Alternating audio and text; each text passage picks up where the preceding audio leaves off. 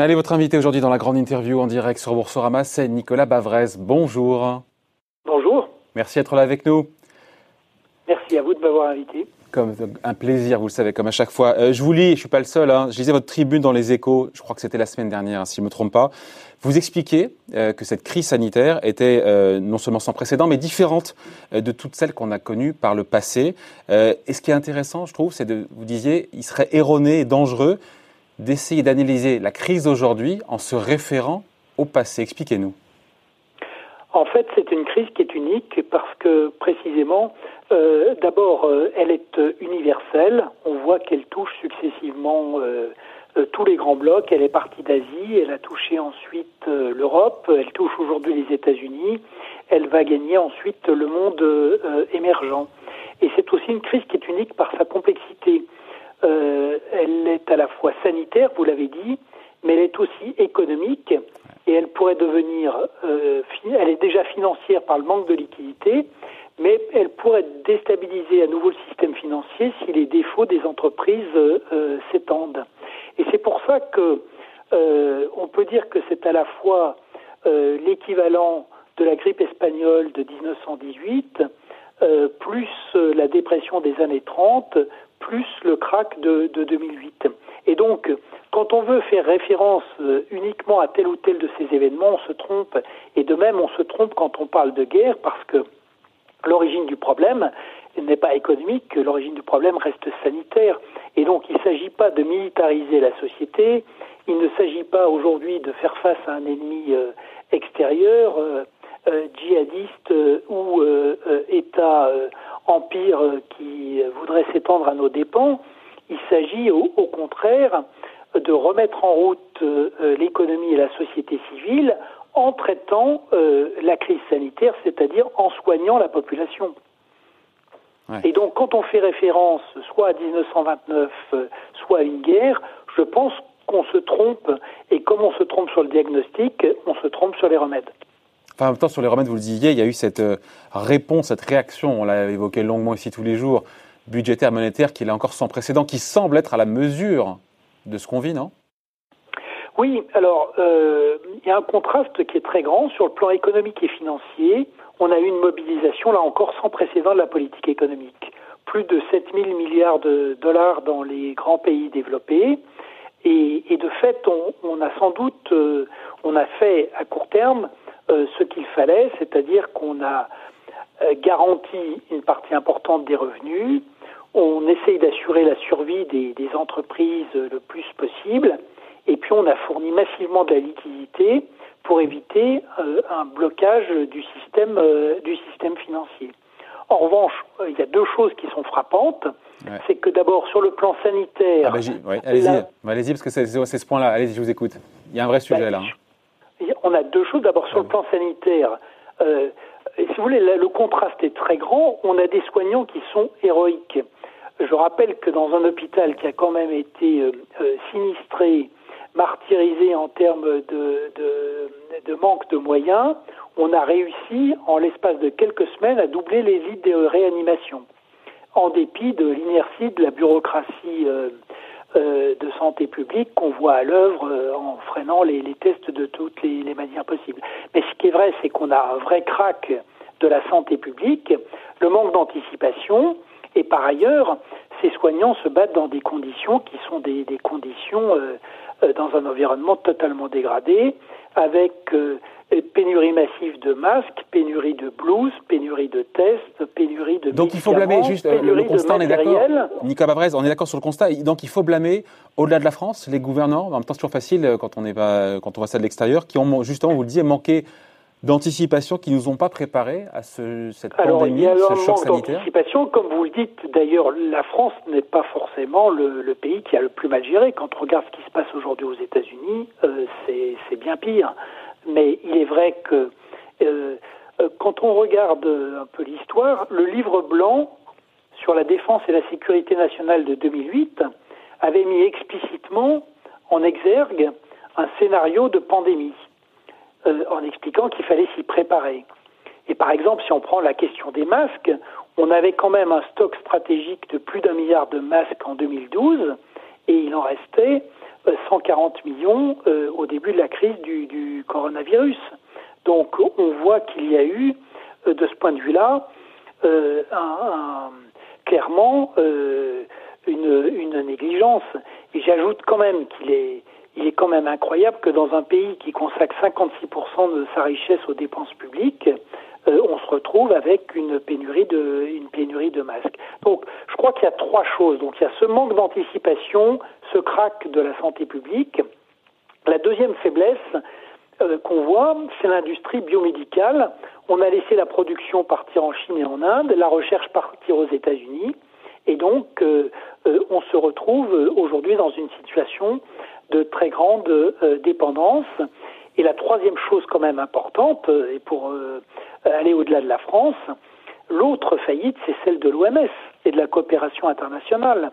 Et donc le fait d'avoir laissé la Chine étendre son emprise sur le système multilatéral que les États-Unis ont abandonné euh, se traduit euh, aujourd'hui et, explique aussi le retard qui a été mis dans la gestion de la pandémie, puisque cette euh, pandémie a été tout à fait négligé, sous-estimé par l'OMS, alors même que c'est au cœur de sa mission et que l'OMS peut émettre des recommandations qui sont des recommandations obligatoires pour, euh, obligatoires pour les États.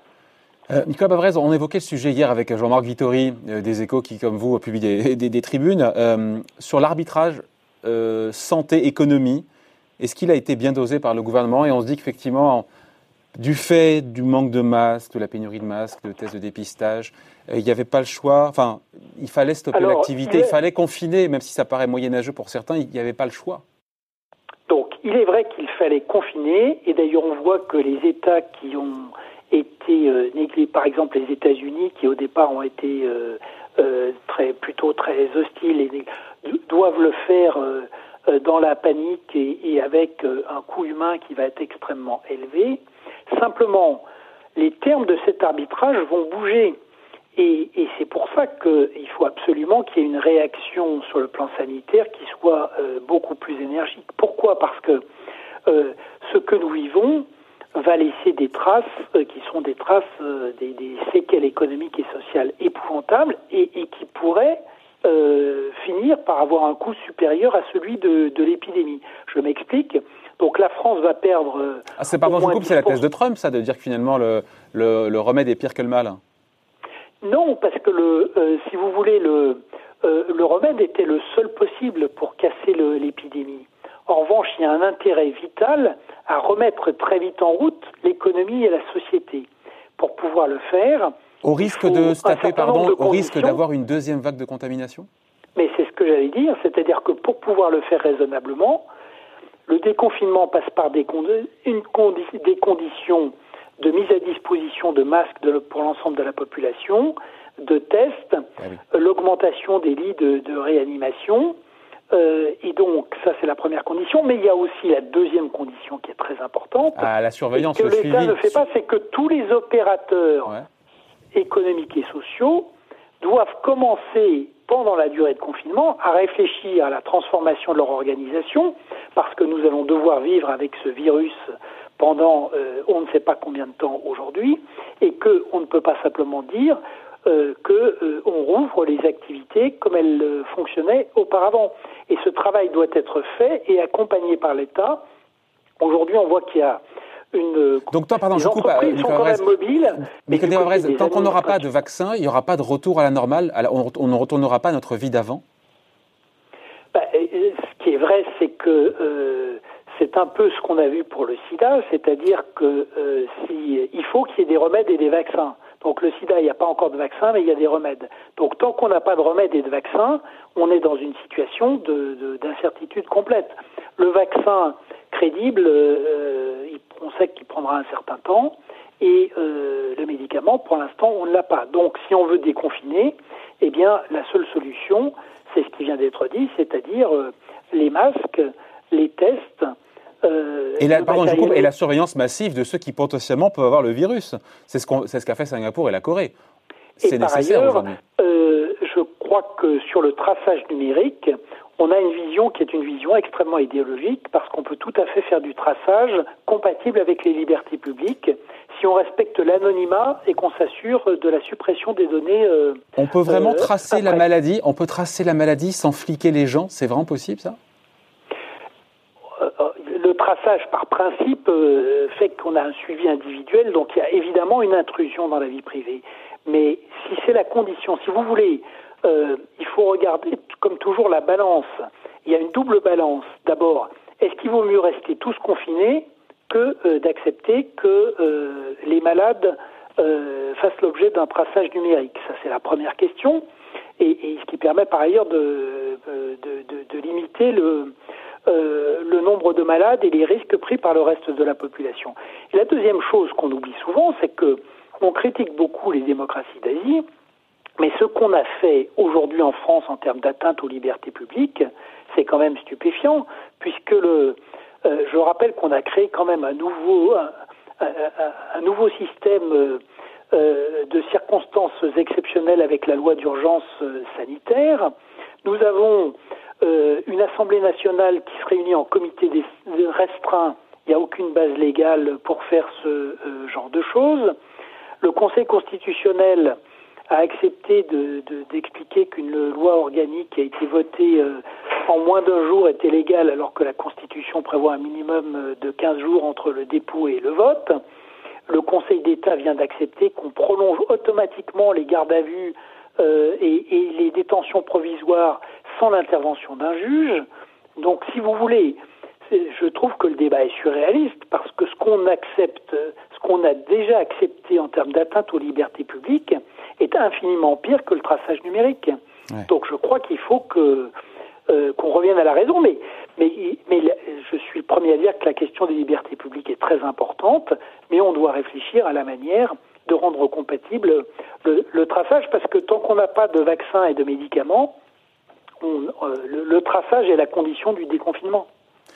Et donc pour vous, la France aura les moyens de, bah, de son déconfinement euh, entre les, les, masques, les respirateurs, les lits, euh, en réanimation, le, ce traçage Je crois qu'il faut aller euh, infiniment beaucoup, beaucoup, beaucoup, beaucoup, beaucoup plus vite et qu'il faut vraiment organiser, si vous voulez, sur, sur ces grands manques, notamment le, ce que c'est la mobilisation sur le plan industriel et, et sur le plan biomédical et euh, le, le, fait de commencer à, à, ce que chacun réfléchisse à réorganiser les activités dans le secteur privé, mais aussi dans le mais aussi dans les administrations. Aujourd'hui, si vous euh, si vous voulez, la justice est complètement en suspens, complètement à l'arrêt. Il n'y a aucun télétravail en matière euh, judiciaire.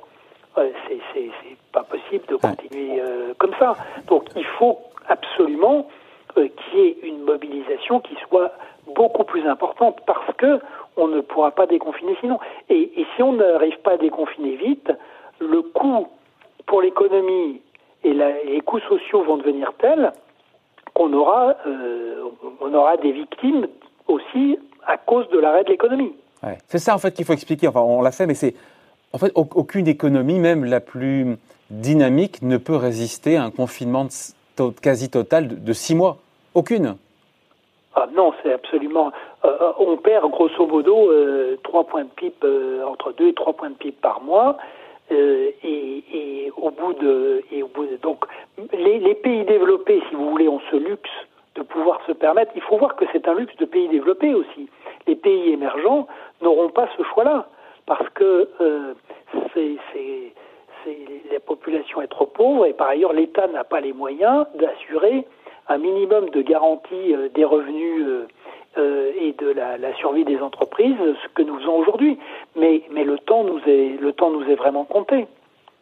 Donc, euh, juste avant de parler de, parce qu'il y a une autre tribune dans laquelle vous parlez de japonisation du monde, pour clore euh, sur, pour vous, donc, les, les, il y a urgence, enfin, on n'est pas encore au pic de, de l'épidémie, mais il y a urgence pour éviter un grand, un grand effondrement économique, de réussir le déconfinement à ZAP, j'ai envie de dire? Bien sûr. Bien sûr. Euh, même si, encore une fois, il, faudra cocher plusieurs cases pour que ce déconfinement réussisse. On voit qu'en euh, en Chine, vous avez vu, hein, le nombre de cas de contamination est reparti, a doublé en 24 heures. Mais c'est bien pour ça que j'indiquais que le, la, la, il y a des conditions très strictes pour le déconfinement. On sait qu'il sera progressif et sur le plan géographique et sur le plan des activités, mais pour pouvoir le faire, il faut les masques, les tests, le traçage, euh, le, et, la capacité. Et on est prêt ou on n'est pas prêt On est prêt ou on n'est pas prêt en France aujourd'hui Ah bah pour l'instant on n'est pas prêt. Il n'y a pas de, il y a déjà pas de masque pour les. Je rappelle que aujourd'hui dans des services qui sont des services de de pointe des services de maladies infectieuses, par exemple à Lyon, à l'hôpital de la Croix-Rousse, les soignants ont un masque par jour. Donc, euh, c'est euh, et, et, et, non pas de blouse ni de surblouse partout. Euh, c'est ce qu'on voit aussi dans les. Donc, on, est extrêmement loin du compte. Et donc, on est extrêmement loin du début du déconfinement parce qu'on n'en a pas les moyens pour l'instant. Mais parce que je pense aussi qu'on a beaucoup. on n'a pas assez fait appel aux capacités de l'industrie nationale et pour une partie des masques, y compris aux possibilités pour la population d'être euh, d'être euh, d'être inventive. En revanche, on a laissé s'installer un espèce de marché noir qui est euh, absolument invraisemblable, même pour les pour les établissements hospitaliers. Un petit mot juste, encore une fois, tout cet argent créé par les banques centrales, parce qu'on va se prendre 15, 20 ou 30 points de dette en plus pour pour passer, voilà, pour passer cette crise sanitaire. et donc voilà, on n'a pas le choix et soit les banques centrales ne font rien dans ces cas-là, on se retrouve comme en 1929 où on laisse faire, et là pour le coup c'est le grand effondrement, euh, la grande dépression. Voilà, on, est, on, est ravis de voir que les, banques centrales sont là pour justement financer, créer de l'argent pour passer ce cap. Mais selon vous, c'est ce que vous écrivez dans le, euh, je crois que c'est dans le Figaro, parce qu'on peut lire Nicolas Bavrez dans le, dans le poème aussi dans le Figaro, et puis on peut l'écouter sur Ecorama. Euh, ça risque de mal se terminer pour vous. C'est ce que vous écrivez. Hein non, mais euh, on avait, comme on l'a dit, il n'y avait pas le choix. Donc on a très bien fait. Maintenant, il faut voir qu'on va se retrouver avec euh, des États qui auront entre 150 et 200% du PIB de dette publique pour la plupart d'entre eux, et des banques centrales qui vont avoir un bilan qui va représenter euh, plus de la moitié des, des économies. Donc ça, est-ce que c'est soutenable? À court terme, c'est soutenable si on a des taux d'intérêt qui restent très bas et si on n'a pas de nouveau choc. À long terme, ça peut être soutenable, mais il va falloir au moins 10 ans pour encaisser le choc, mais c'est soutenable. C'est pour ça que le déconfinement est absolument vital. C'est soutenable si on arrive à, préserver la croissance potentielle, ce qui veut dire préserver les entreprises.